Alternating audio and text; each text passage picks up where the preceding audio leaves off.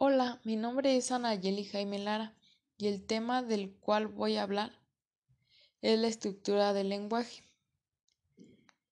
Bueno, pues la estructura del lenguaje, a pesar de que tenemos poca o ninguna conciencia del modo como fomentamos nuestra comunicación, el proceso de utilizar el lenguaje es altamente estructurado para ser considerado un hablante nativo. Un individuo debe aprender reglas, esto equivale a decir que debe aprender a comportarse como si supiera las reglas, lo que significa, desde el punto de vista del observador científico, que es posible describir la conducta del hablante en términos de reglas. Sin embargo, no debe suponerse que tal descripción implique que las reglas particulares inventadas por los científicos constituyan entidades reales existentes dentro del individuo, ya que es un sentido psicológico y fisiológico definido. Y a continuación te voy a explicar cuáles son los componentes del lenguaje. Bueno, el primero es fonología. Es el primero de los componentes del lenguaje, que involucra las reglas de la estructura y secuencias de los sonidos de nuestro idioma. El desarrollo fonológico ocurre en periodos que van desde el nacimiento hasta el primer año de vida, que es cuando el niño empieza a balbucear o hacer sonidos semejantes al idioma. A partir del primero y hasta los dos años de edad, el niño comienza a pronunciar algunas palabras un desarrollo que se extiende hasta aproximadamente los seis años de edad. El segundo de los componentes es semántica. La semántica no es otra cosa que es el vocabulario y los conceptos que éste representa por medio de palabras, al igual que el desarrollo fonológico. El desarrollo semántico ocurre en etapas. A partir del primer año de vida, los niños comienzan a comprender que el lenguaje es un medio de comunicación. A partir del segundo año de vida, el vocabulario del bebé comienza a crecer exponencialmente. El tercer componente del lenguaje es gramática. Este es el tercer componente de todo el idioma e involucra dos partes. La primera, la sintaxis, que son las reglas por medio de las cuales se forman las oraciones, el segundo componente de la gramática es la morfología.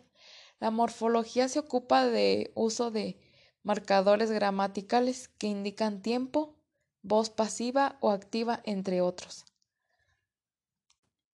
El cuarto de los componentes del lenguaje es la pragmática. Es el cuarto y último componente de cualquier idioma. Por pragmática o pragmática entendemos las reglas para el uso apropiado y efectivo de las de la comunicación. La pragmática involucra tres habilidades. El primero es utilizar correctamente el lenguaje para saludar o, o solicitar algo. El segundo, alternar el uso del lenguaje de manera que le hablemos diferente a cada persona dependiendo quién es él o ella. El tercero, seguir reglas tales como esperar a que la otra persona deje de hablar para comenzar nosotros y mantenerse en el tópico de la discusión. A partir de las edades de uno o dos años, los niños pueden involucrarse en conversaciones en donde toman turnos para hablar. A la edad de tres años, los niños pueden comprender la intención del mensaje recibido. Un ejemplo pues puede ser una madre puede preguntar ¿Quieres leche? Y el niño entiende que ahora puede hablar para contestar a la pregunta.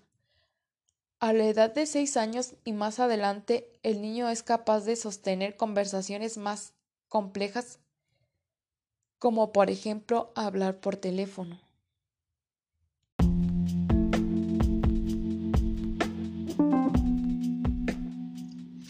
Hola. Mi nombre es Anayeli Jaime Lara y el tema del cual voy a hablar es la estructura del lenguaje. Bueno, pues estructura del lenguaje, a pesar de que tenemos poca o ninguna conciencia del modo como formamos nuestra comunicación, el proceso de utilizar el lenguaje es altamente estructurado. Para ser considerado un hablante nativo, un individuo debe aprender reglas. Esto equivale a decir que debe aprender a comportarse como si supiera las reglas, lo que significa desde el punto de vista del observador científico que es posible describir la conducta del hablante en términos de reglas. Sin embargo, no debe suponerse que, tal descripción implica que las reglas particulares inventadas por los científicos constituyan entidades reales existentes dentro del individuo, ya que es un sentido psicológico y fisiológico definido. Ahora mencionaré cuáles son los componentes del lenguaje. El primer componente es fonología. Es el primero de los componentes del lenguaje e involucra las reglas de estructura y secuencia de los sonidos de nuestro idioma. El desarrollo fonológico ocurre en periodos que van desde el nacimiento hasta el primer año de vida, que es cuando el niño empieza a balbucear o hacer sonidos semejantes al idioma. A partir del primero y hasta los dos años de edad el niño comienza a pronunciar algunas palabras, un desarrollo que se extiende hasta aproximadamente los seis años de edad. El segundo componente es semántica. La semántica no es otra cosa que es el vocabulario y los conceptos que éste representa por medio de palabras, al igual que el desarrollo fonológico. El desarrollo semántico ocurre en, etapas. A partir del primer año de vida, los niños comienzan a comprender que el lenguaje es un medio de comunicación. A partir del segundo año de vida, el vocabulario del bebé comienza a crecer exponencialmente. A partir de los 3 a 5 años de edad, los niños utilizan vocabulario, pero muchas veces de manera incorrecta. Gramática. Este es el tercer componente de todo idioma, involucra dos partes. La primera, la sintaxis, que son las reglas por medio de las cuales se forman las oraciones.